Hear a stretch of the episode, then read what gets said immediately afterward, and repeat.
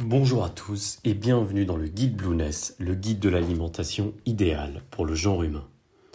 Aujourd'hui, dans le cadre de l'alimentation pauvre en glucides, nous allons nous intéresser à l'importance du magnésium.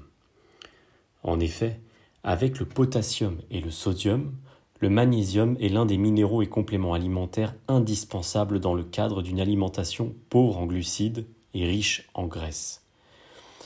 C'est pour cela que j'ai choisi de focaliser dessus dans ce podcast de l'alimentation Blueness.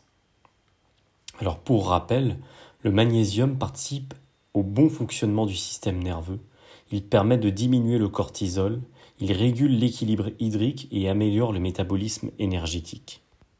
Il agit comme un cardioprotecteur et un vasculoprotecteur en augmentant la résistance des vaisseaux sanguins. Il augmente également la solubilité du calcium et aurait donc des effets préventifs sur les calculs rénaux. Selon de récentes études, il participerait au bon fonctionnement de la mémoire et favoriserait la plasticité cérébrale, c'est-à-dire la capacité du cerveau à s'adapter avec l'expérience. Il a également des propriétés anti-inflammatoires et anti-allergiques. Un manque de magnésium accélérerait le vieillissement de nos cellules. Sur le plan sportif, une carence en magnésium entraîne généralement une chute des performances et une diminution de la capacité à récupérer. De manière générale, le magnésium améliore la production d'énergie par l'organisme, notamment en agissant sur l'activité mitochondriale. Il aide aussi à réguler la glycémie et la synthèse des protéines. Bref, c'est un électrolyte absolument central pour l'organisme.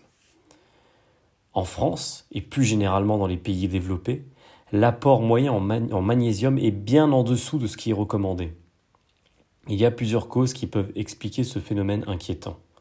Tout d'abord, le stress, l'un des fléaux de nos sociétés modernes. Le stress est un grand consommateur de magnésium. Les glandes surrénales libèrent des hormones, dont l'adrénaline, qui causent une sécrétion de vitamine K au sein des cellules. Or, la vitamine K chasse le magnésium hors de la cellule. Ce magnésium en excès dans le sang est alors évacué par les reins dans les urines. Ensuite, l'alimentation.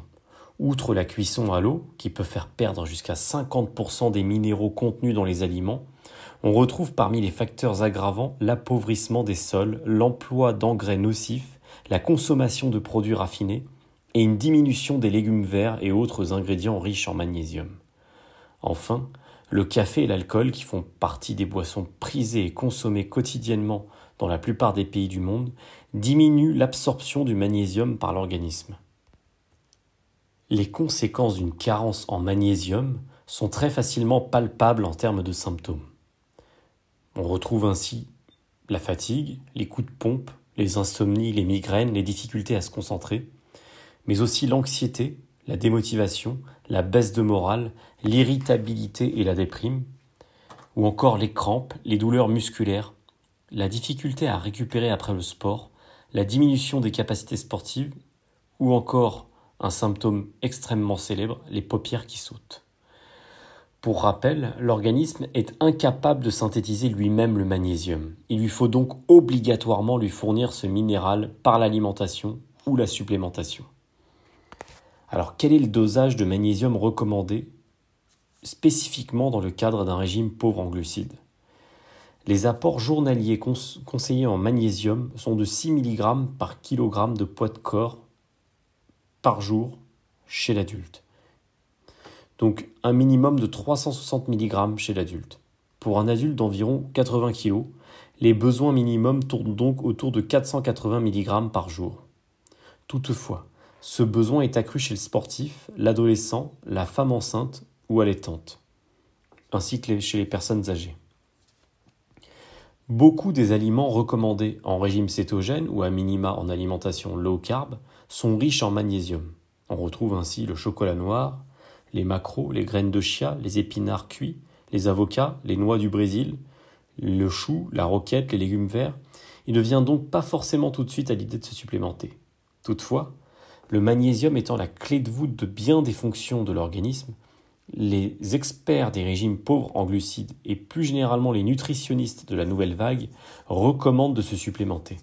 En effet, un, léger excès de magnésium est généralement sans risque et peut apporter beaucoup de bienfaits, surtout si vous êtes du genre stressé ou sportif. Par conséquent, les ambassadeurs du régime cétogène et du régime low carb recommandent une supplémentation d'au moins 400 mg de magnésium par jour. Mais alors, quel magnésium choisir en supplémentation? Il existe différents types de magnésium, mais la plupart présentent certains inconvénients, parmi lesquels une faible biodisponibilité ou encore des effets laxatifs. Les experts de la diète cétogène recommandent en général le magnésium bisglycinate parce que ce serait l'une des formes les plus biodisponibles.